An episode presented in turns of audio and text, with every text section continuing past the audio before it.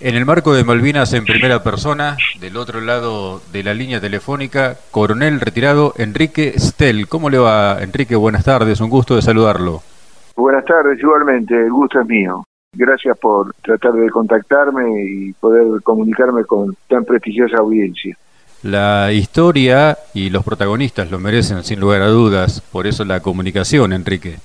Bueno, sí, sí, los comunicantes como yo también lo sabemos muy bien eso. ¿eh? Claro. Estel, ¿qué, origen tiene el apellido, Enrique? Yo soy descendiente del Imperio Austrohúngaro, pero estamos hablando del siglo XIX, ¿no?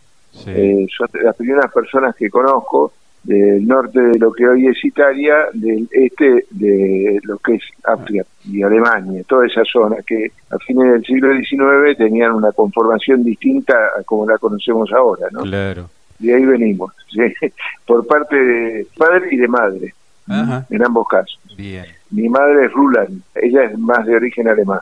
¿Y usted dónde nació? Yo nací en el centro de la capital federal, en Luis María Campos y Matienzo, bien en el Hospital Militar Central. Sí, bien porteño, sí. ¿Y el nacimiento en el Hospital Militar se debe a que algún familiar suyo era militar aquí en el país? Claro, mi padre era militar, él era médico, hizo toda su carrera en el ejército e inclusive fue director de ese hospital, pero al momento en que yo nací, él era teniente primero y estaba destinado en el hospital de campo de Valle. Después le dieron el pase al Hospital Militar Central y bueno, llegó a ser director y se fue al comando de sanidad, estuvo dos años y se retiró. Y mis hermanos son todos militares también. El más chico eligió el camino de mi padre, es médico militar, y el más grande, al igual que yo, somos los dos del cuerpo de comandos y pertenecemos al arma de comunicación. Bien, o sea que el ingreso a la fuerza fue una cuestión natural, no podía ser de otra forma casi diríamos. Y la verdad que yo me crié en, las unidades militares acompañando a mi padre, ¿no? Bueno, es un poco la vida de los que somos hijos de los militares, porque andamos por tantos lados y acompañamos a nuestros padres en sus quehaceres. Y en la época de la historia que nos ocupa, año 1982. ¿Qué grado y qué destino tenía Enrique? Yo estaba destinado en el Colegio Militar de la Nación y era oficial instructor. Era teniente primero en el primer año. Era oficial instructor del curso de segundo año de la Compañía de Comunicaciones del Colegio Militar. Era una tarea netamente académica en una unidad de formación como es el Colegio Militar que creó el general Sarmiento, allá por el 1886, y la verdad es que nunca me imaginé que iría a concurrir a la guerra estando destinado en esa unidad. Claro. Pero lo que ocurre es que en los años anteriores, en el año 81 y en el año 80, yo fui oficial instructor de tropas comandos. Entonces, esa situación generó que cuando el coronel Rico le propone al general Vaquero la creación de la compañía de comando 602, él se apoye en quienes fuimos sus instructores en los años anteriores como núcleo básico para formar la compañía del 602. Entonces me movilizaron, me sacaron del colegio militar, mi curso quedó a, cargo de otro oficial y yo fui a la escuela de infantería donde se organizó en un plazo de tres días la compañía de comando 602 de una forma rapidísima y viajamos a las islas. ¿no? Vamos por partes. El 2 de abril, ¿qué pasó por su mente cuando se enteró de la recuperación de las islas por parte de tropas argentinas? Bueno, yo el 2 de abril estaba recostado en la cama con fiebre porque tenía otitis.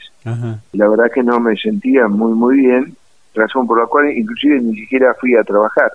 Y me traen un diario, me muestran el diario que creo que todos conocemos, el diario Clarín en este caso fue el que decía hemos recuperado las Islas Malvinas, ¿no? Y la verdad que para mí fue una gran sorpresa, pero una sorpresa en todo sentido, ¿no?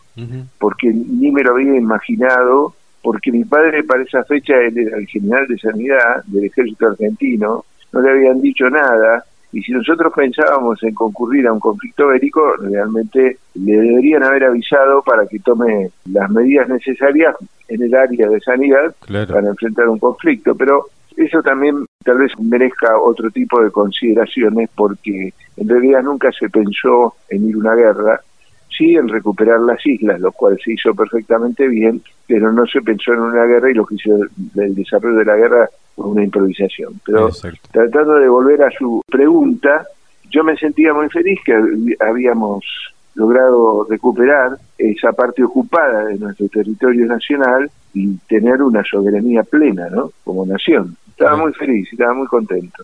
Desde ese 2 de abril hasta que se forma la compañía 602 pasó un mes y medio largo. ¿Qué noticias llegaban allí al colegio militar? ¿Qué sentía usted en esos momentos? Y obviamente cuando se forma la compañía con la idea de hacer el despliegue a Malvinas, ¿qué pensamientos lo abordaron? Nosotros, como le dije anteriormente, siendo que el Colegio Militar es un instituto de formación, lo que hacíamos era reunirnos todos los días y comentar las noticias que teníamos y que nos llegaban por diferentes medios.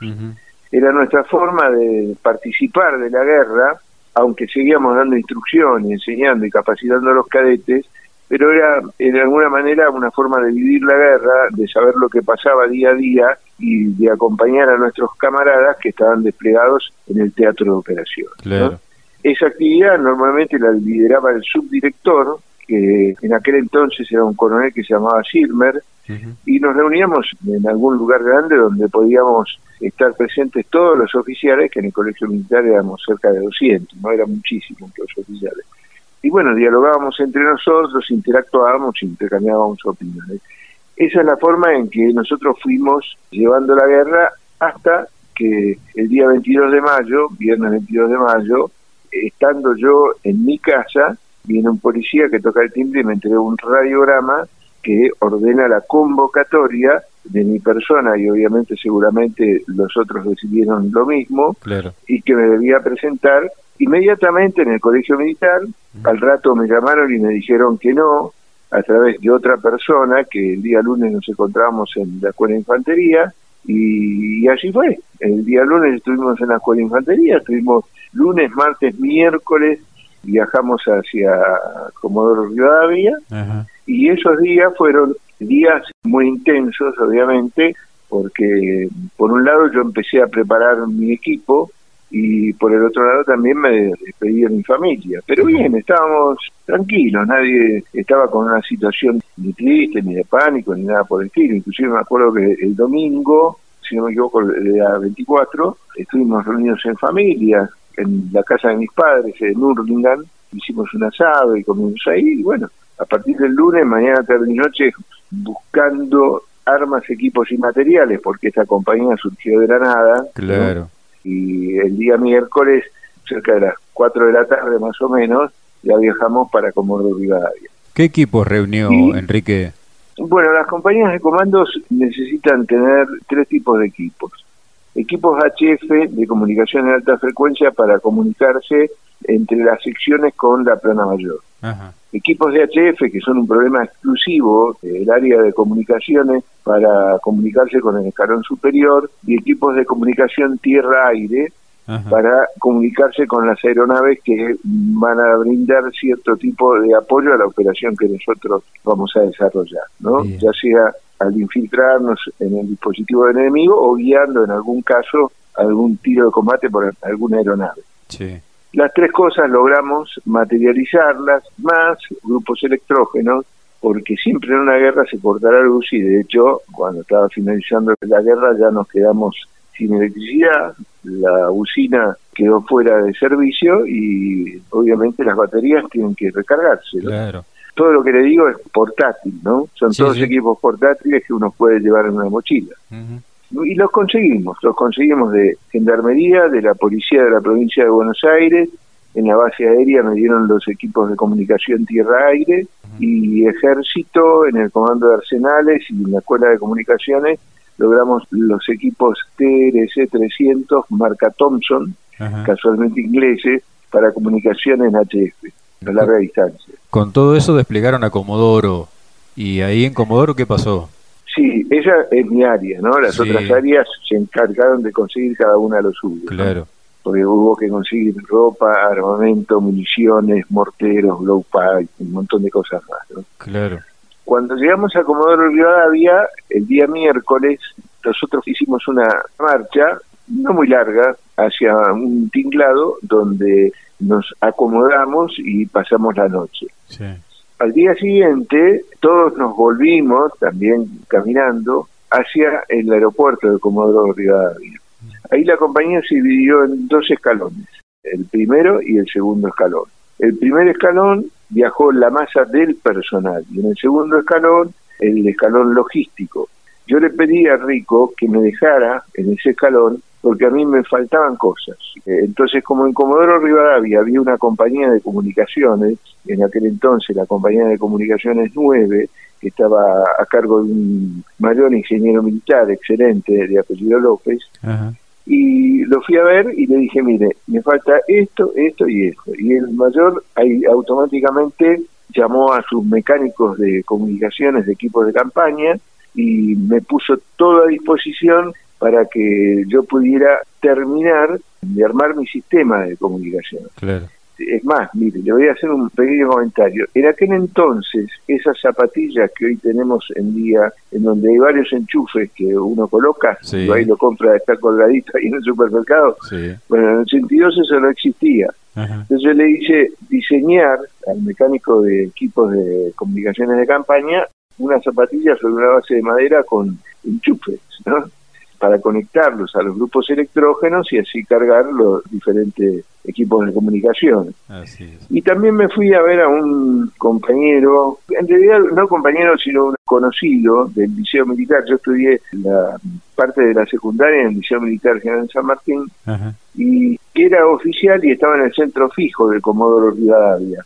Entonces, mientras en la compañía de comunicaciones 9 desarrollaban esas actividades que le comenté, me fui hasta el centro fijo, el centro fijo es el lugar donde se concentra toda la información de todas las unidades, y ahí recibían los mensajes del señor Menéndez.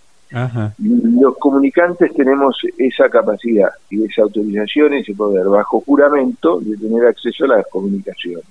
Podemos salir después con un micrófono a difundirlas, pero conforme establece la ley y de hecho nosotros firmamos un compromiso de no divulgar información, tenemos acceso a todas las comunicaciones que se brindan, ¿no? Sí. Y en aquel entonces, bueno, lo veo a este teniente primero también, un año más antiguo que yo, Bernardo Alberto Ortiz de la Tierra, nos saludamos, ya, ya le digo, nos conocíamos desde los 12 años, y le digo, decime la verdad de cómo están las cosas, porque yo uno conoce lo que dicen los diarios y las revistas, ¿no?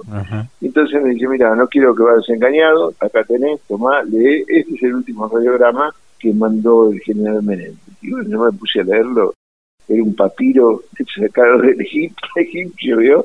Infinitamente largo, largo, me puse a leer, a leer, a leer, y lo que estaba expresando era, para sintetizarlo de alguna manera, tampoco estoy vulnerando un secreto en este momento, ya pasó mucho tiempo. Sí, claro.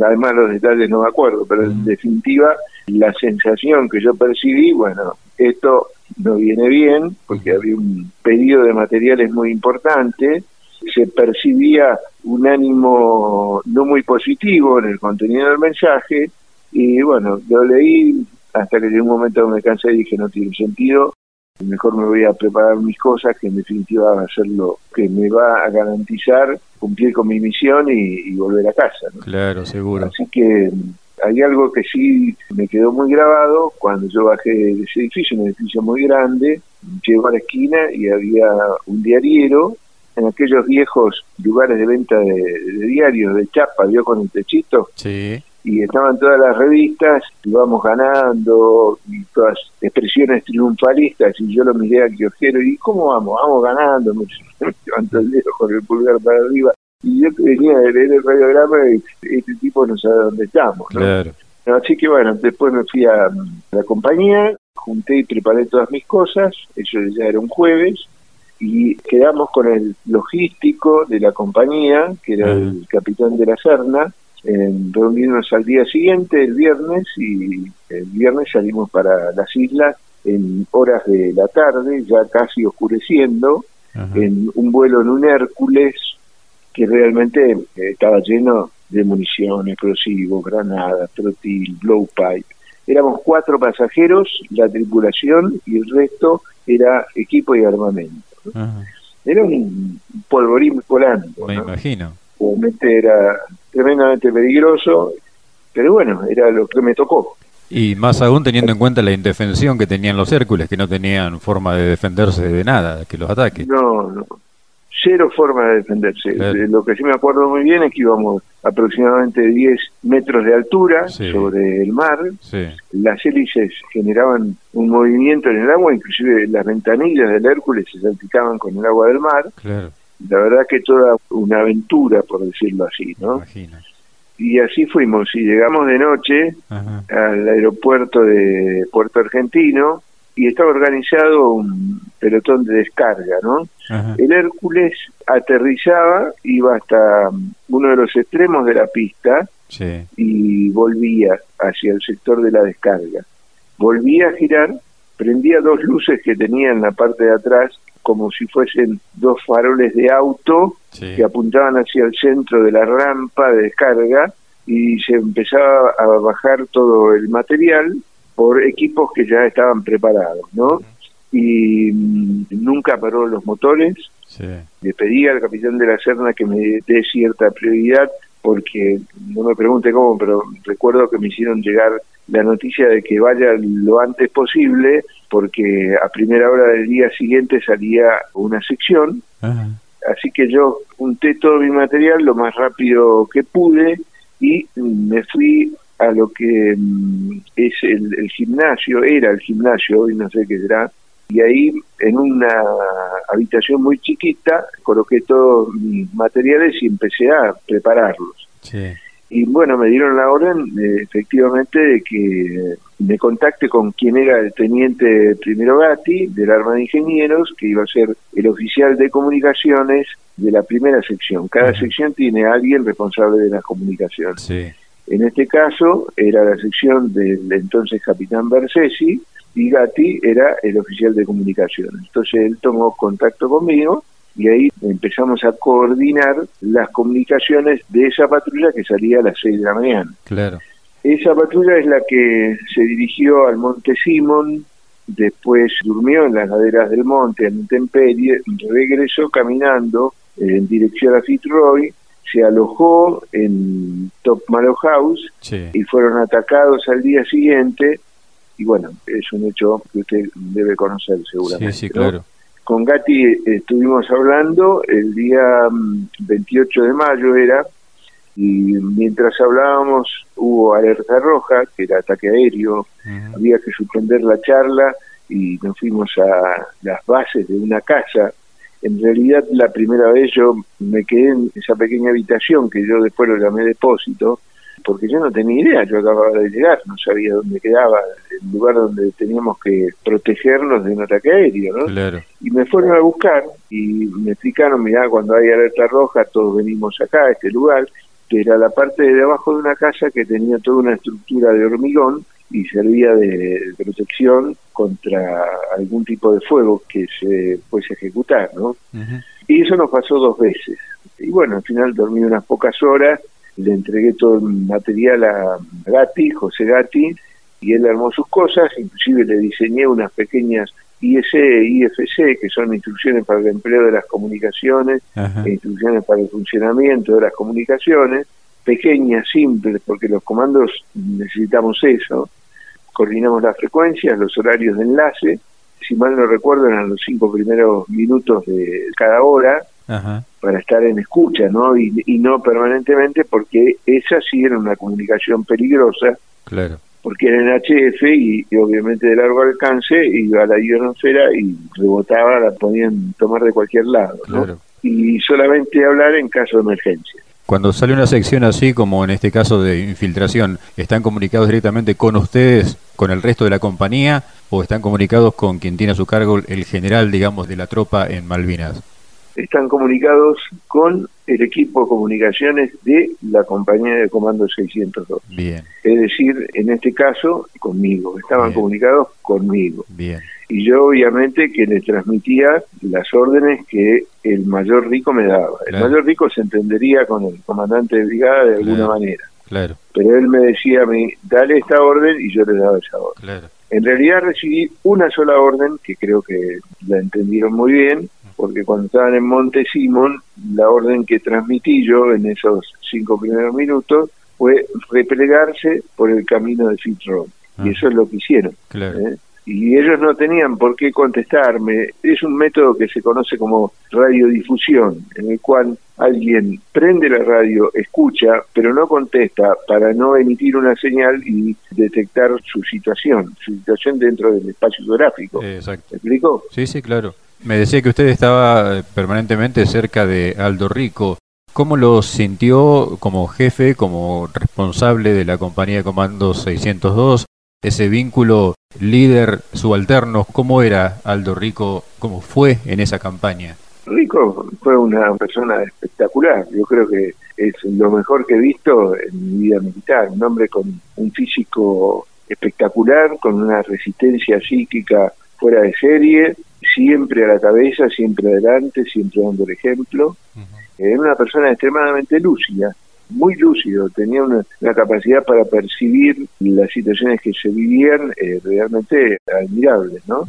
El único defecto tal vez de, Rico es que por ahí era medio impulsivo, ¿no? Pero no, un tipo, ya le digo, mire, profesionalmente es lo mejor que he conocido en mis 36 años de milicia. Por más que algunos se sienta ofendido, ¿vio? No, apelamos a la sinceridad por eso.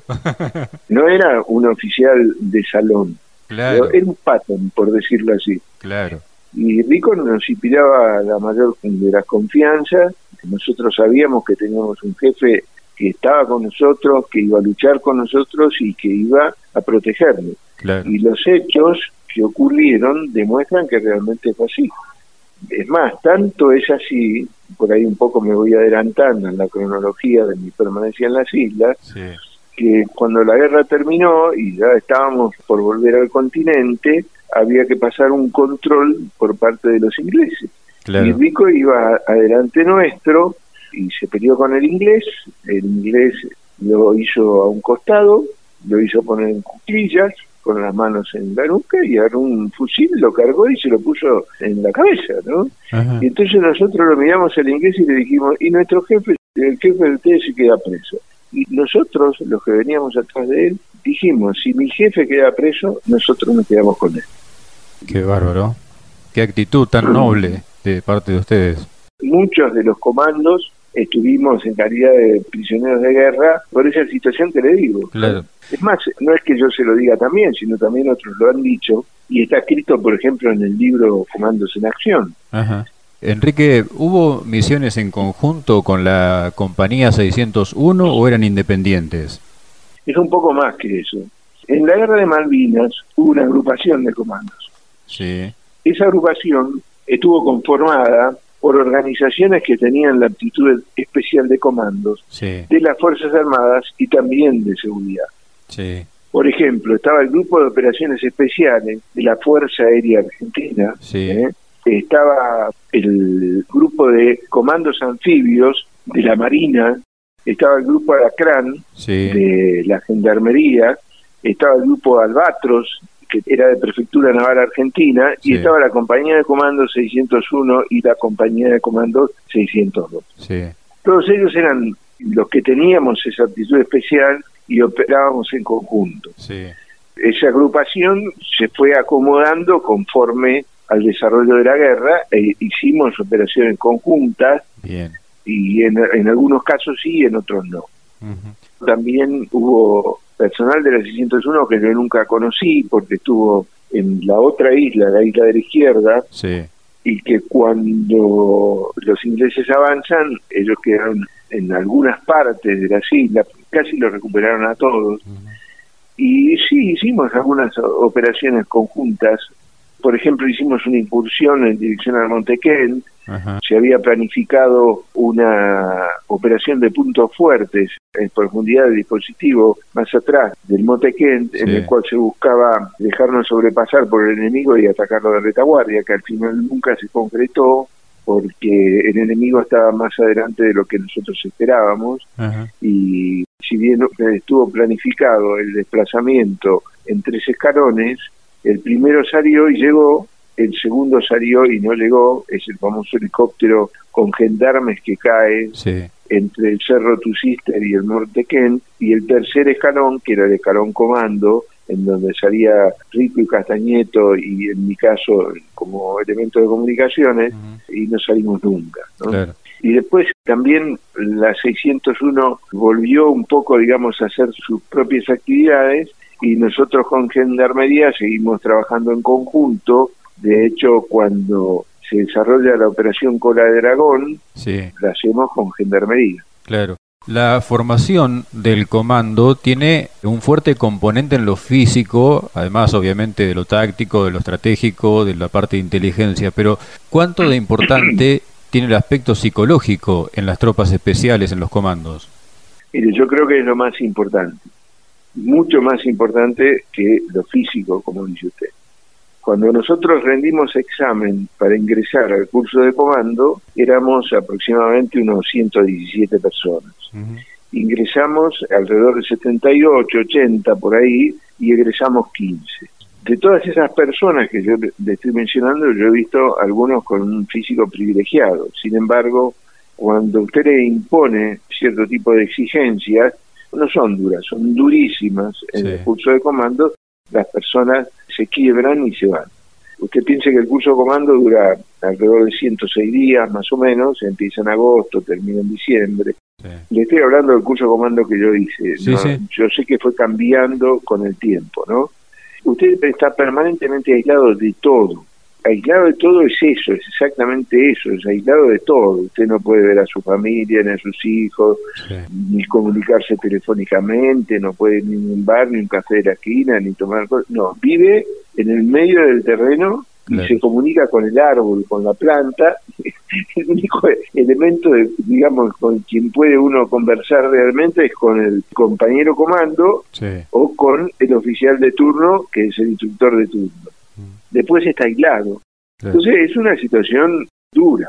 Por ejemplo, en la etapa Manzaruca y al sur de, Entre Ríos, uno está caminando durante 15 días con el agua a la cintura, termina, por más que no quiera, con pie de trinchera, duerme colgado de los árboles para dormir en algún lugar seco, con comida de un día para tres. Son situaciones muy estresantes, muy exigentes y el valor psicológico y psíquico es tal vez muchísimo más importante que el físico, ¿no? Escuchamos decir algún comando que eh, el curso fue más exigente que la guerra para el caso de las tropas argentinas. Sí, eso lo escribimos, yo lo escribí, Rico también me dijo que lo escribió. Cuando volvimos de la guerra tuvimos que hacer un informe y ahí quedó escrito eso, que el curso de comando es más exigente que la guerra misma. Mm. La gran diferencia es que el enemigo tira con munición de guerra, no con munición de fogueo como en los ejercicios que hacemos en Argentina. yo le cambio el ejercicio del campo de prisioneros que hicimos nosotros en La Paz durante tres noches y dos días en Argentina por el mes de campo de prisioneros que estuvimos en manos de los ingleses, porque era durísimo, durísimo. Nuestra ejercitación era el estilo vietnamita, ¿no? Y cuando estábamos en Bahía Ajax, en el frigorífico abandonado, y bueno, sí, yo puedo decir, dormía en el piso, sí, comía con una cuchara en mi único utensilio y una lata de, durazno como recipiente, y sí, bueno, pero desayunaba, almorzaba, cenaba, claro. nadie me gritaba, es decir, tenía condiciones de vida aceptables, jugaba con mis compañeros. Sí, sí pero es decir, prudíamos por, de la expresión, ¿no? Dejábamos pasar el tiempo. En el ejercicio del curso comando no estaba dentro de un agujero, en el medio de la tierra, había megáfonos las 24 horas del día con arengas comunistas, perros que ladraban, feo, feo, invierno en la Sierra de Córdoba. Tremendo. Sí, muy exigente. Ah, y con poca ropa, por cierto. Claro, para colmo. Enrique, es recurrente también oír la comparación entre, digamos, el profesionalismo, entre comillas, de las tropas británicas y la formación que brindaba el servicio militar obligatorio para los soldados argentinos. ¿Cómo vio usted esa diferencia, si es que la hubo, entre nuestras tropas y las tropas británicas, no solo de las tropas especiales, sino de las tropas en general? Bueno, en términos generales, el soldado inglés no tiene espíritu ni voluntad de lucha. Es un empleado de una institución armada que estaba feliz en la guerra de Malvinas porque cobraba el. Esto no es que yo se lo esté diciendo por casualidad, sino porque yo sé hablar un poquito inglés y dialogaba con ellos, digamos, los que me controlaban, después que habíamos quedado en calidad de prisioneros de guerra, y ellos nos decían eso. Durante el desarrollo de las operaciones militares, el inglés evidenció que le importaba tres pepinos todo, para decirlo de una manera campechana. Eh, cuando se veía aferrado, dejaba todo y se iba a retaguardia para salvar su vida. Así fue que, por ejemplo, en una operación que se llama Puente sobre el río Murrell, nosotros nos atacamos, concretamente la compañía de Comando 601, y ellos dejaron la radio prendida, con las frecuencias colocadas y con las tablas de IS y FC en el terreno, y se fueron a retaguardia, porque se vieron amenazados por una actitud ofensiva argentina que les hacía peligrar su vida. Eso fue uno de los elementos que convenientemente explotados condujo a la operación en Bahía Agradable, que fue la Noche Negra de Malvinas para los ingleses. Tal vez si ellos hubiesen tomado la radio y la CSI y se lo hubiesen llevado cuando se iban hacia retaguardia, de repente Bahía Agradable no hubiese ocurrido. Claro. Entonces, en términos generales, yo entiendo y considero que los soldados, en un sentido general, no eran espiritualmente tan buenos como los nuestros. Los soldados nuestros tienen un sentido, digamos, de amor por su patria muy superior a la de los ingleses en aquel entonces.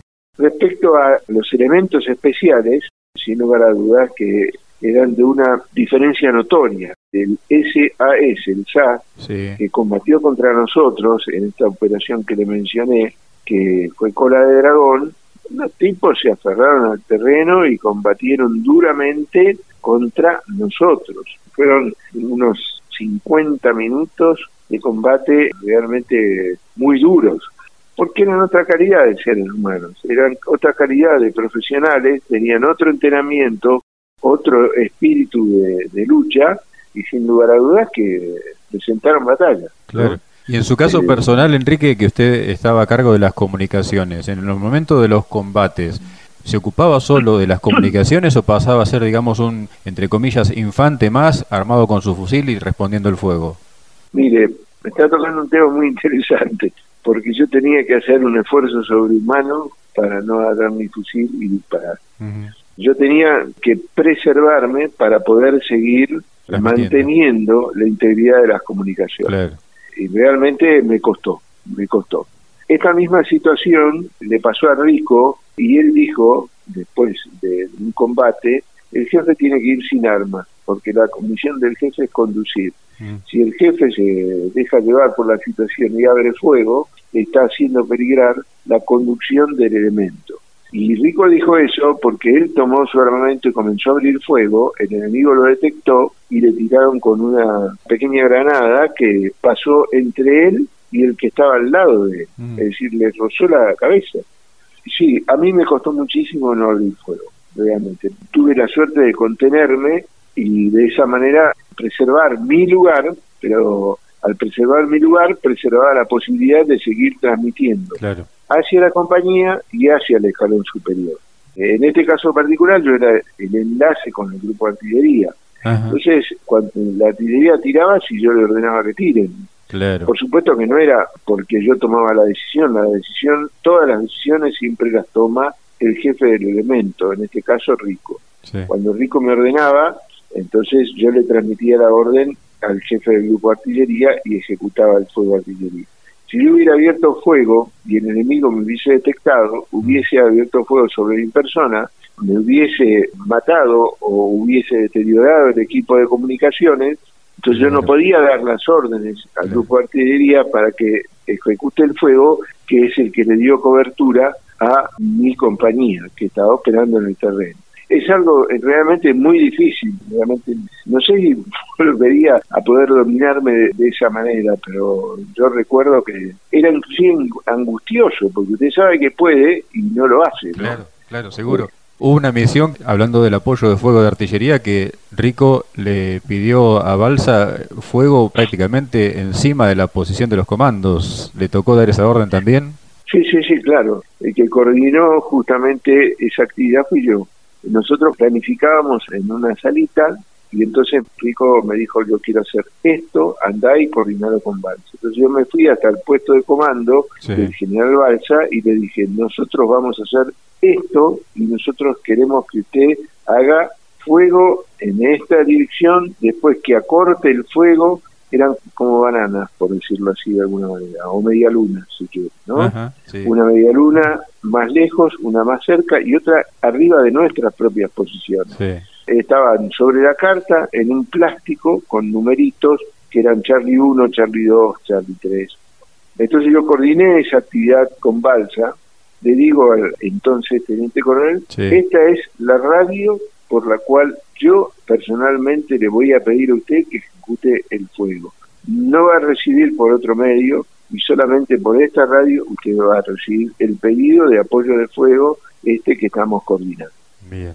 Y así fue, porque él tenía esa radio y yo tenía otra. No había nadie más que se pudiera comunicar con Balsa para pedir apoyo de fuego para esa operación. Claro. Entonces, yo hice todo un cálculo de perfiles del terreno, porque eran comunicaciones de VHF. La comunicación de VHF es como si fuera una bala que va derecho, si encuentra una pared, no se comunica. No es exactamente así, pero digamos, es muy parecido, ¿no? Entonces tracé los perfiles del terreno para ubicar mi puesto de comando, porque decidí no usar comunicaciones en HF, porque eran extremadamente peligrosas, entonces fijé un punto en el terreno, en la parte de arriba de donde estábamos desarrollando la operación y me comunicaba en forma directa con el general Balsa y a través de otro aparato de radio, también en HF, me comunicaba con Rico. Esas eran mis dos comunicaciones que las manejaba con radios diferentes siendo que la radio con la cual yo me comunicaba con Rico era la misma con la que Rico se comunicaba con los jefes de secciones, ¿no? Así que yo los escuchaba todos, pero no hablaba con los jefes de secciones, yo solamente hablaba con Rico.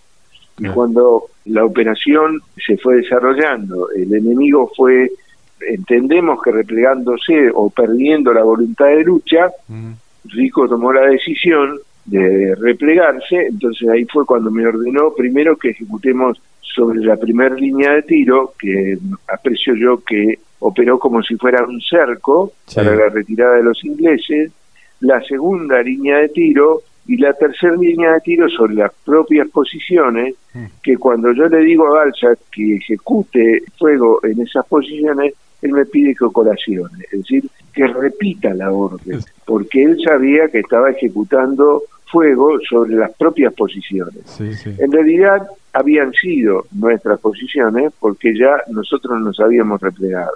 Pero él quiso tener la certeza de que lo que le estábamos ordenando era lo que necesitábamos y así se hizo. Se replegó la compañía, se ocultó fuego sobre las propias posiciones. Debe ser una operación única en su tipo, desde los dos puntos de vista desde el punto de vista de las operaciones comando y desde el punto de vista del fuego artillería. La artillería nunca tira sobre las propias posiciones. Y Balsa dijo, yo accedí a ejecutar lo que ustedes me pedían por el grado de profesionalidad que sé que tienen ustedes los comandos. Si no, jamás lo hubiese aceptado. Eso es estrategia y la inteligencia militar propia. ¿Cómo fue durante la guerra? ¿Fue eficiente? ¿Fue deficiente? Desde mi punto de vista, y el, punto de vista que le voy a dar es el punto de vista que he adquirido después de 36 años de estar en el ejército, de haber recibido de oficial de Estado Mayor, de haber estudiado muchas cosas y de haber inclusive estudiado el conflicto. ¿no? Desde mi punto de vista fue desastrosa. Desde antes de planificar la recuperación de las Islas Malvinas hasta el final y los fundamentos se, los doy, se los doy con nombre y apellido.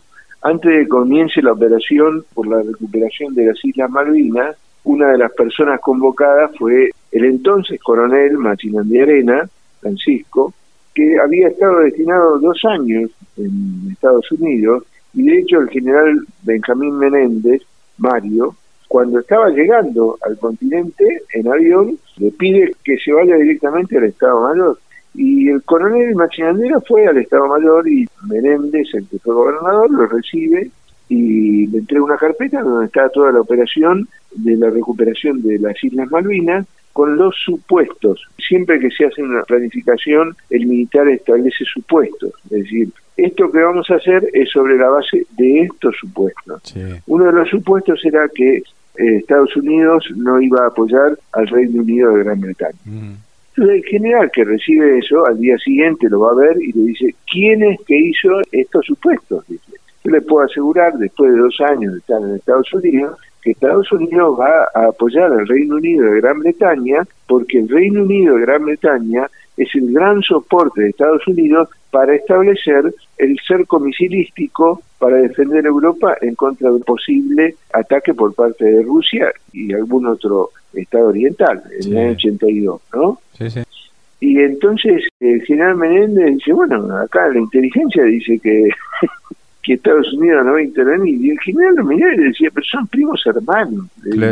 Los americanos descendieron de los ingleses, tienen muchos lazos en común y yo le digo, están trabajando con una relación muy estrecha. Y tal cual, fue lo que ocurrió. Usted sabe muy bien que la Argentina en realidad combatió contra el Reino Unido de Gran Bretaña con el apoyo logístico de Estados Unidos y de la República de Chile. Fueron sus dos grandes aliados. Sí, sí, claro. Entonces, esa fue la inteligencia previa a la recuperación de las islas.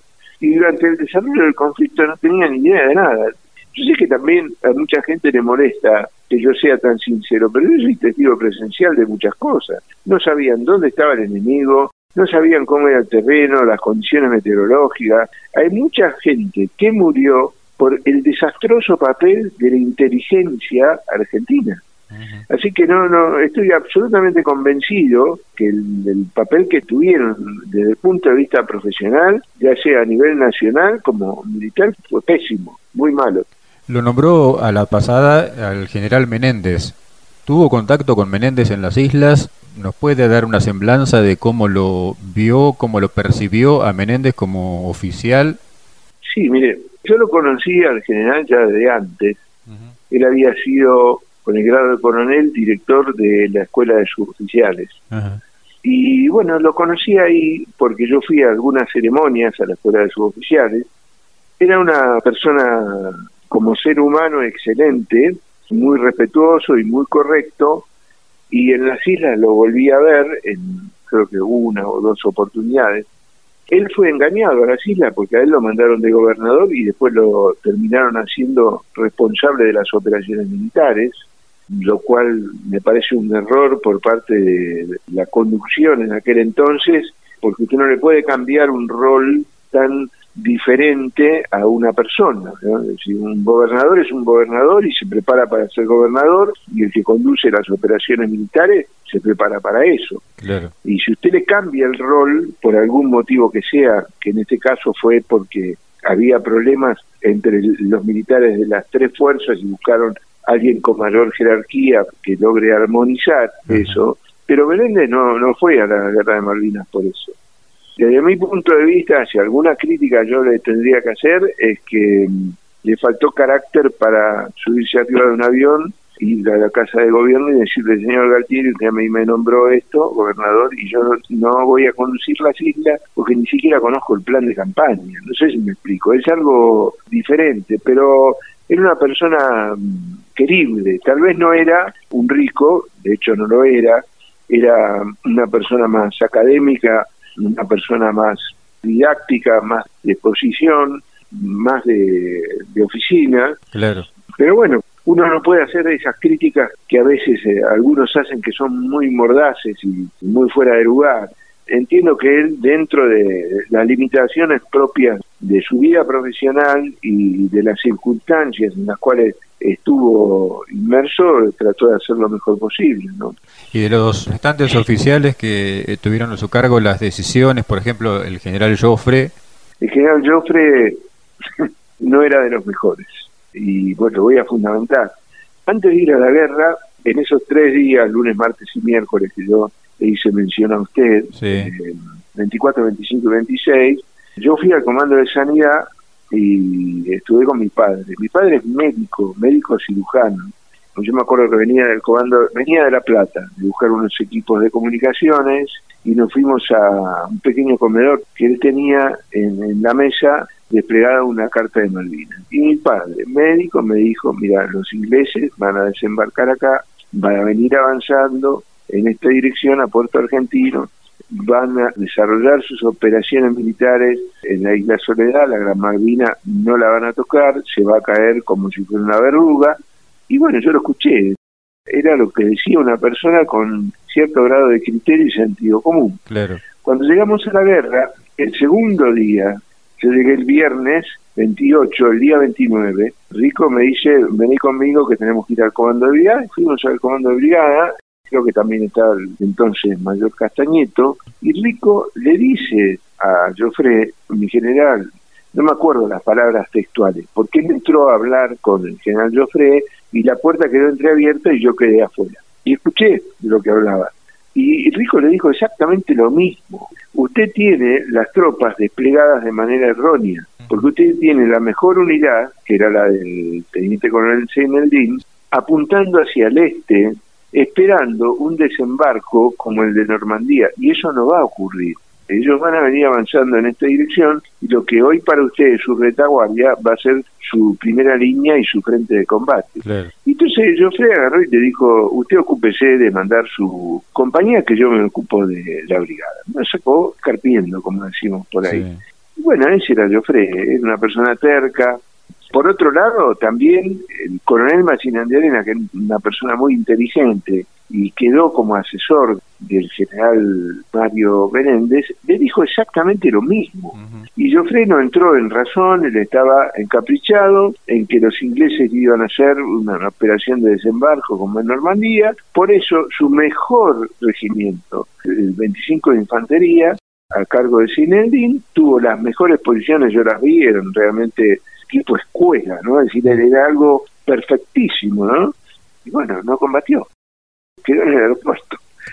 Y los escalones logísticos se tuvieron que transformar rápidamente en primera línea, por eso la primera línea argentina. No tenía, por ejemplo, las avanzadas de combate, los puestos adelantados de observación, eso no estaba, no existía, y no estaba y no existía porque rápidamente tuvieron que cambiar el emplazamiento y la dirección y el frente y no alcanzaron a hacer ni siquiera las trampas cazabobo que todas las tropas de infantería hacen adelante de donde tienen sus pozos de sordo. Así que no, no tengo buen concepto del general José. Enrique, nos fuimos lejos de las acciones puramente dichas de los combates, pero quería tener sus opiniones respecto de estos temas que estuvimos conversando, porque sé que está altamente capacitado para tratarlos, para abordarlos y darnos su opinión. Pero volviendo un poco al campo de combate y acercándonos al 14 de junio, ¿cómo fueron esos días previos a lo que fue la capitulación, digamos, la rendición de la plaza, no? Bueno, nosotros a partir del día 12 más o menos empezamos a desarrollar operaciones de seguridad. Es decir, ya se sabía dónde estaba el enemigo, ya habían iniciado actos de combate contra nuestra propia primera línea, en la línea general Harris, Tu Sister, Montelondon. No teníamos capacidad de desplazamiento en helicóptero, no había otra forma de desplazarse en el terreno, entonces nos ordenaron desarrollar operaciones de seguridad, algo nunca visto porque no es nuestra misión. Entonces estuvimos patrullando en la ciudad determinados objetivos de importancia, como por ejemplo le comenté el tema de la usina, que bueno, después se estableció un puesto de control y hicimos algunas tareas policiales en el propio puerto argentino. Pero el 13, a la tarde, le ordena a Rico que se desplace hacia Península Camber, que es cruzar la ría de Puerto Argentino, y ahí estaba emplazado el grupo de artillería 101, Defensa Aérea 101.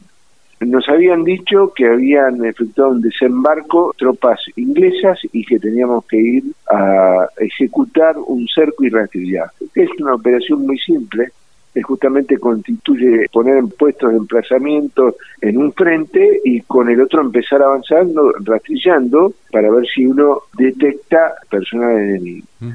Es una operación que solo requiere que las personas que la desarrollen tengan su fusil, su munición y nada más que eso, ¿no? O su pistola en el caso de los oficiales. Entonces cruzamos la vía de Puerto Argentino, la bahía de Puerto Argentino, llegamos hasta la península Camber, nos encontramos con el mayor Monge, que estaba a cargo de esa fracción del Grupo de Artillería de Defensa Aérea, y nos llamaron, apenas llegamos, por una comunicación que había con el mayor Rico y que teníamos que ir a algún lugar que se llamaba Casa de Piedra. De hecho, es una casa muy rústica, hecha con piedras muy grandes. Y cuando llegamos había un teléfono de esos negros a baquerita, de aquel entonces con la manijita al costado. Y Rico se comunica con el coronel Aguiar, éramos tres los que estábamos ahí, que yo recuerdo que estaba Monge, perdón, el mayor Monge, estaba Rico, estaba yo y había eh, un capitán, comando también, me parece que era Ferrero o, Fernández Funes, alguno de los dos. Y hay una discusión tremendamente subida de tono, Rico no se callaba, era una persona que expresaba lo que pensaba y sentía, con el coronel Agiar, porque el coronel le modificó la orden del cerco y rastrillaje, le dijo que no lo haga y que desplace toda su gente en dirección a Montelondon para frenar el avance del enemigo.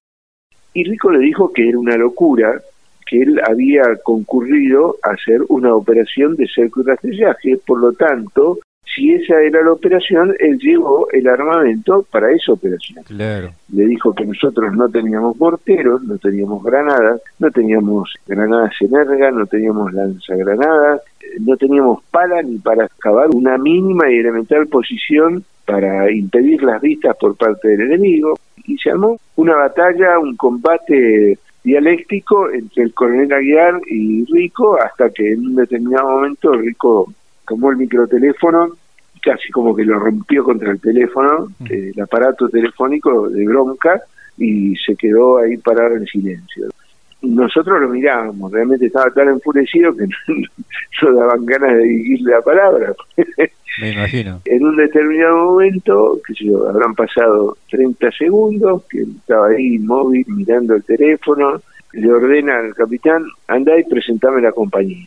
Entonces se fue el capitán, él quedó ahí un rato, el mayor y yo lo miramos, y por ahí dice, Estel, vamos. Bueno, entonces nos vamos. Cuando llega les presentan, no era toda la compañía, porque ya habíamos perdido varias personas, algunos muertos, otros heridos, otros habían sido, evacuados. La ficción de sí ya no estaba más con nosotros desde el 29 de mayo. Entonces le presentan la compañía y él produce una locución estimulante hacia los que estábamos ahí presentes y les decía que por fin nos habían dado una misión digna de comando, que íbamos a ir al frente de batalla, íbamos a combatir contra el enemigo, así que les exigía poner la máxima atención, la mayor energía y todo el espíritu y valor. Una venga que yo decía, este, este, porque había estado, digamos, quejándose tanto antes que esa arenga parecía, parecía, ¿eh? y lo recalco, parecía irracional, pero no era así. Entonces, cuando comenzamos a avanzar en dirección al Monte London, entre medio de las posiciones del grupo de artillería, ya cuando, digamos, un poquito más calmo, yo le pregunto a Rico, mi coronel, ¿en serio vamos a ir a Monte London? No, dice, no vamos a ir nada, nosotros combatimos y si morimos combatiendo es lógico que así sea, pero yo no voy a inmolar a mi gente, tampoco la voy a someter a un escarnio en futuro insubordinándome, así que vamos a avanzar un tiempo y en algún momento nos vamos a detener y ahí vamos a permanecer y después veremos qué es lo que hacemos. Pero a primera línea no vamos a ir porque sería un suicidio y los militares podemos morir en combate pero no suicidarnos en combate. También me dijo que no quería transmitirles a la tropa, a la tropa es un sentido genérico, ¿no? A la compañía, su disgusto, su molestia, conforme a la discusión que había tenido con el coronel Aguiar, ¿no? Félix Aguiar, ya está fallecido.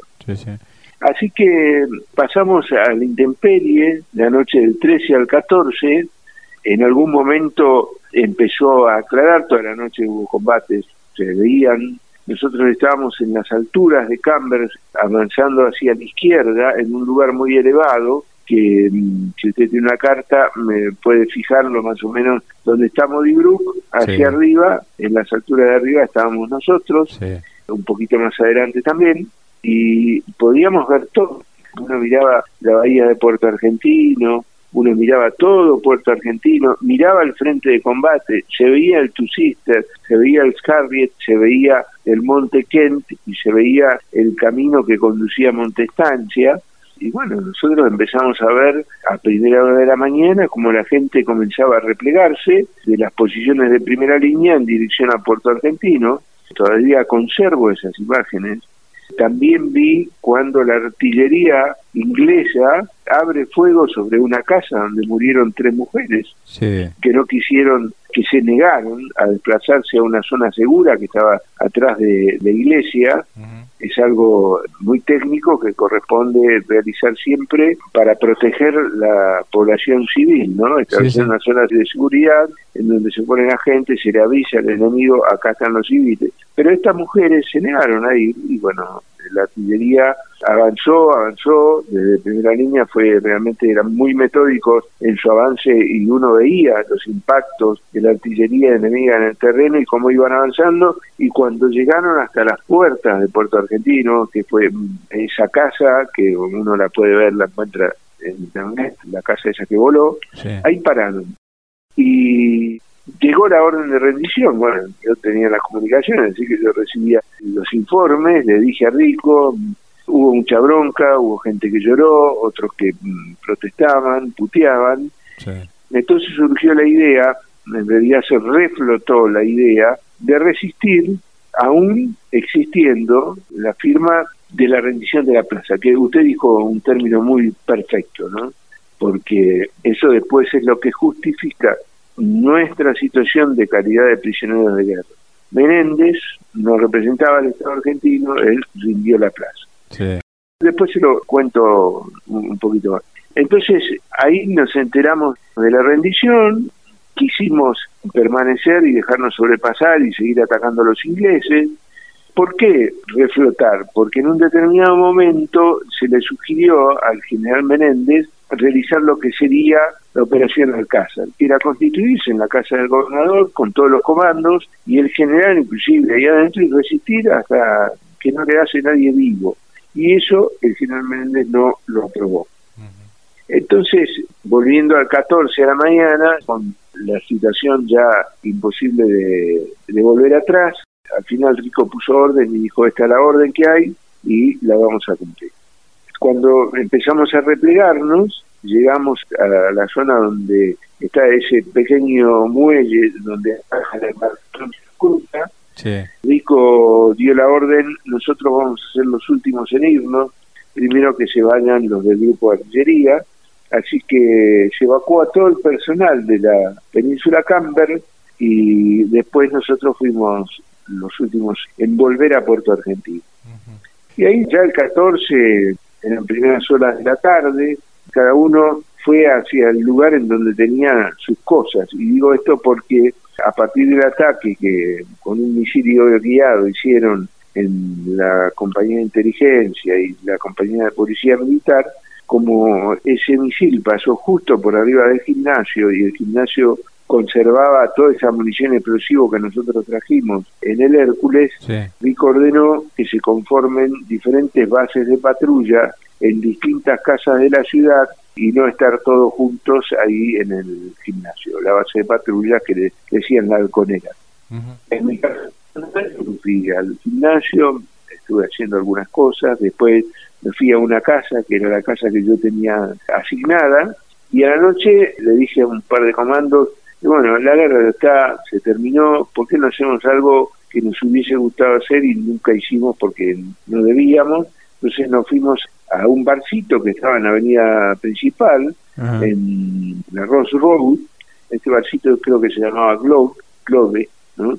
Nos pedimos una cerveza, había ingleses ahí, el dueño del bar nos dijo, la guerra está terminada, cuelguen sus armas en el pechero, colgamos las armas en el pechero, nos tomamos la cerveza, buenas noches, buenas noches, nos saludamos con los ingleses, nadie molestó a nadie. Y bueno, terminamos nuestra cerveza y nos volvimos a la casa en la cual estábamos alojados. ¿no? Recuerdo claramente que bastante cerca de, del gimnasio había una cinta blanca muy visible a la noche que delimitaba el sector en el cual podían transitar los argentinos y los ingleses.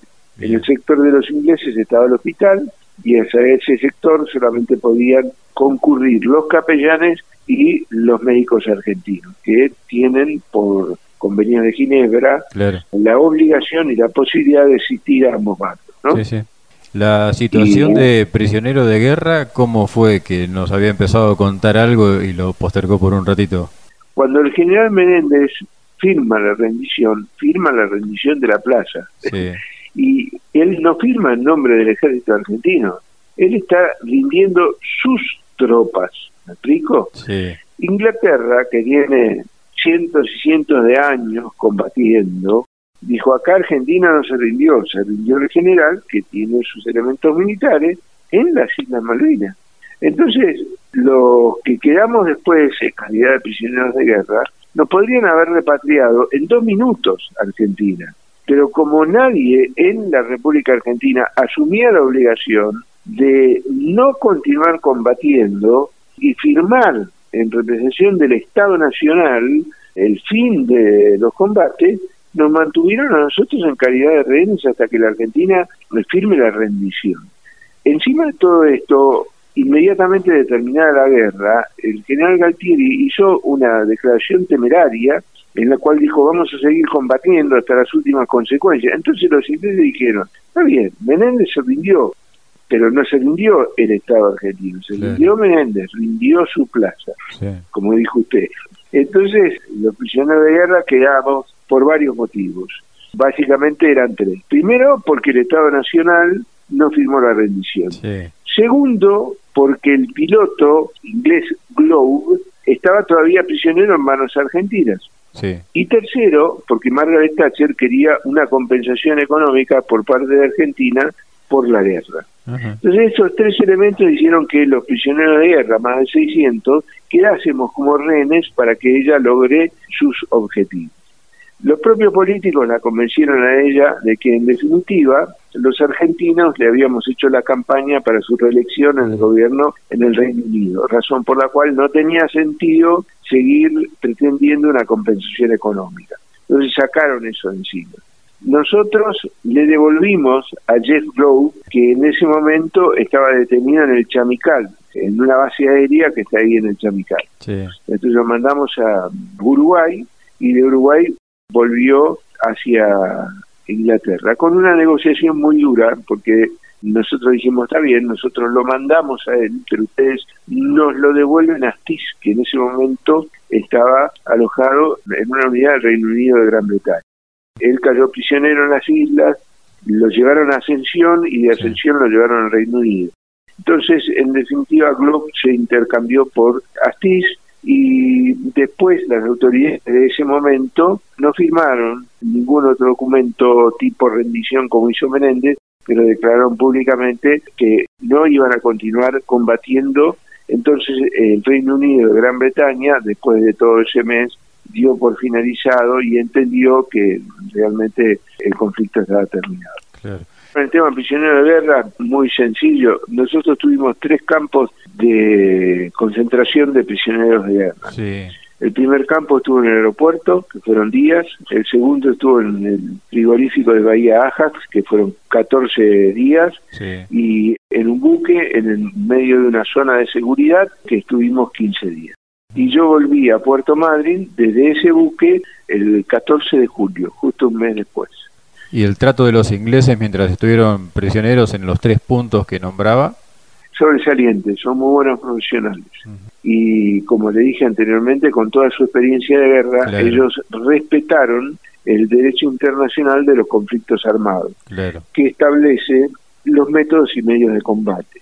Nosotros estábamos en esa situación particular protegidos por el convenio número 3. Yo le estoy hablando con la sabiduría de 36 años de servicio, ¿no? Sí, sí, Porque entonces el tema del tercer convenio no lo tenía muy presente. El tercer convenio de Ginebra, del año 49, detalla cómo debe ser tratado un prisionero de guerra. Y ellos cumplieron a raja tabla cómo nos trataron a nosotros. Ellos nos pagaron un sueldo, nos dieron atención de salud, nos permitieron celebrar las fechas patrias, nos permitieron celebrar misa, no nos maltrataron, no nos torturaron, no nos presionaron, no nos pusieron un dedo arriba del cuerpo. Realmente muy bien. Por supuesto, yo no dormía en una cama ni tenía era que me sirviese la comida. Como le dije anteriormente, comían en un tarro de duraznos con una cuchara como único utensilio. Pero a mí no me fueron debilitando, me dieron la comida que necesitaba para sobrevivir, inclusive nos bañamos cuando estábamos en Bahía Ajax, en un baño improvisado, en dos oportunidades y cuando estábamos en el buque nos bañábamos cuando queríamos, porque de ahí el agua tenía todo el sistema propio de, los buques que se emplean para turismo. Claro. ¿eh? Y la llegada al continente, la vuelta a la vida, entre comillas, normal, militar, en su caso, Enrique. Mire, en mi caso, y también le aclaro ciertas cosas, ¿no? Que a mí a veces me molestan mucho. La recepción fue muy correcta, estaba el comandante del quinto cuerpo, que era el general de división Osvaldo García, esperando al pie de la escalinata. Ahí ocurrió un hecho muy particular, porque yo como comando, y digamos, uno siempre trata de mantener la posibilidad de seguir combatiendo, ¿no? Yo tenía un cuchillo de paracaidista, tenía una navaja, y bueno, la mantuve oculta hasta el último control en que me la detectaron y me la sacaron y yo pensé que nunca más me la iban a devolver. Sin embargo, cuando estaba en la escalera trabajando, un inglés pega un grito, pronuncia mi apellido y yo voy y me entregan el cuchillo de paracaidista y me entregan la cuchilla Victorinox, el cortaplumas y también una llavecita Allen que yo tenía para los equipos de comunicación. Sí, realmente excelente, ¿no? un comportamiento profesional porque se lo podrían haber quedado tranquilamente como souvenir de guerra, ¿no? Sí, sí, claro. Y bueno, cuando bajé estaban las cabezas de las tres Fuerzas Armadas, de Ejército, Marina y Aeronáutica. Me acuerdo bien del general García porque era el padre de un compañero mío de promoción del Colegio Militar. Después nos llevaron a un lugar que no sé exactamente cuál era, pero era una especie de depósito donde nos dieron ropa nueva, cero kilómetros, porque obviamente nosotros con el uniforme de combate desgastado por el uso, nos dieron correaje nuevo, nos dieron armamento nuevo y después fuimos a un comedor donde estaba el pueblo de Puerto Madryn que nos estaba agasajando, nos, hicieron un desayuno, realmente fue muy bien, espectacular, mis mejores recuerdos, ¿no? Después subimos a un avión y de ese avión viajamos, en mi caso personal, hacia la base aérea del Palomar, enfrente del colegio militar. Y ahí estaban esperando nuestros familiares, estaba mi padre, mi madre, un amigo, un hermano. Tengo dos hermanos, pero el más grande estaba cumpliendo una misión en Venezuela en ese entonces, ¿no? Él pidió volver a la guerra y no lo dejaron. Así que siguió, estaba estudiando en la Escuela de Comunicaciones Conjuntas de la Fuerza Armada. Y estuvimos ahí muy bien, realmente un trato correcto y nos dijeron, bueno, de acá vamos a la escuela de infantería porque tenemos que hacer algunos trámites y al final esos trámites los acortamos y los dejamos para el día siguiente. ¿Por qué? Porque acá hay algo que muchas veces se desdibuja y que dicen nos tuvieron oculto. No, no es que nos tuvieron oculto. Es que si usted mira a los astronautas cuando vuelven, Usted ve que los astronautas saludan y lo meten en un tubo y, van a controlar el estado de salud y están no sé cuánto tiempo en aislamiento. Bueno, esto es lo mismo. Veníamos de una guerra y el servicio de sanidad del ejército tenía que chequear y controlar a cada uno de los veteranos de guerra que habían estado en las islas. ¿Por qué? Porque tenían que hacer una radiografía de su estado de salud por dos motivos. Primero, para cumplir con la misión de garantizar la salud del combatiente, de la persona que estuvo en la guerra. Detectar enfermedades y proceder en consecuencia. Y segundo, evitar lo que todos sabemos que siempre ocurre, que después la gente se victimiza e inicia acciones legales contra el Estado. Cosa que ocurrió. Entonces, previendo esas situaciones, a la gente se la mantuvo retenido por tres días. No, no es algo... La gente dice, me tuvieron oculto. No, no es que lo tuvieron oculto. Lo tuvieron haciéndole el análisis de sangre, la radiografía, entrevistándolo, preguntándole si tenían algún problema. Yo tuve que hacer lo mismo también. El padre Martínez Torres, que todavía está vivo, y escribió en su libro Dios en las trincheras, y dijo lo mismo. Ni siquiera yo, de, como sacerdote, logré zafar de concurrir a hacerme todos los análisis que tenía que hacer. Es una cosa de rito, es lo que corresponde. Así que no, no concuerdo ni comparto con todos aquellos que dicen nos escondieron. Y después yo volví al colegio militar, en una unidad muy particular, única en su tipo en el ejército argentino. No sé cómo estar ahora, pero en aquel entonces había infinidad de recursos para desarrollar la capacitación de los cadetes, futuros oficiales, y era una unidad muy rica en todo sentido. Uno pedía y le daban, cosa que me imagino que ahora no debe ser tan así y bueno, seguí instruyendo a, mis tropas, a mis cadetes de segundo año. Y estuve un año más también en el colegio y después, por coincidencia, yo fui a Venezuela a hacer el mismo curso que hizo mi hermano en el 82, yo lo hice en el 84. Bien. Enrique, ¿hubo en algún momento al regreso una charla mano a mano a fondo con su papá? Sí, sí, nos reunimos en casa, bueno, y conversábamos, uno contaba las experiencias. Más que nada mi familia estaban contentos porque yo había regresado san y salvo, Era la mayor felicidad por parte de ellos. Conversamos, en, que yo, uno relataba como le estoy contando ahora a usted, tal vez no con tanta profundidad o conocimiento de los temas, pero sí, sí, sí, sí. Es más, en mi casa, yo le dije a usted que nos agasajaron en Puerto Madryn, que fuimos al Palomar, nos recibieron, y de ahí fuimos a Campo de Mayo, a la Escuela de Infantería, y de ahí fuimos a mi casa. Y en mi casa me esperaban otros familiares, en aquel entonces mi abuela estaba viva, mi tío también, y mis primos, y bueno, y se reunieron todos, estaban esperando, y estuvimos compartiendo un momento muy agradable, por cierto. Enrique, yo le quiero agradecer muchísimo por estos minutos que ha dispensado para nuestra inquietud de charlar y de conocer sus vivencias en la campaña del Atlántico Sur de 1982. Dejo el micrófono a su disposición para lo que quiera agregar. Mire, yo sinceramente le agradezco, cuente conmigo, siempre que quiera. Yo trato de decir las cosas con absoluta y total sinceridad. Me siento muy feliz y orgulloso de haber concurrido con la calidad humana de los comandos con los que fui.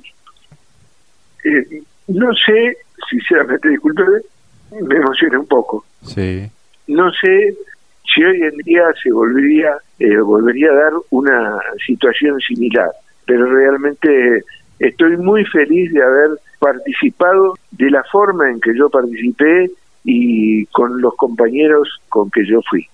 Espero que sirva de algo, estoy convencido de que sí, inclusive esta charla, y espero que la República Argentina se dé cuenta que tiene un país parcialmente ocupado por una potencia extranjera y que no puede ignorarlo, porque seguimos ahí con los ingleses puestos. No soy belicoso, entiendo que las cosas eh, hay que solucionarlas de otra manera, pero como palabras de cierre, realmente me siento muy feliz de haber ido con la caridad humana con la cual yo tuve que combatir en todos los órdenes y caminé por el campo de combate y vi las distintas jerarquías con una fuerza interior en el lugar que estaban, independientemente de que sean oficiales, suboficiales, soldados. Mire, realmente no me gusta que las personas critiquen a mis camaradas de guerra porque es injusto. Así que bueno, como digamos corolario de, de, esta charla, yo le agradezco muchísimo y espero que los argentinos tomen el ejemplo de los veteranos de guerra de Malvinas que no dejan de ser un faro que ilumina en el comportamiento deontológico, es decir, del, del deber ser. Coronel retirado Enrique Stel, oficial de comunicaciones de la compañía de Comando 602, un fuerte abrazo para usted y muchas gracias. Muchísimas gracias a usted. Hasta pronto.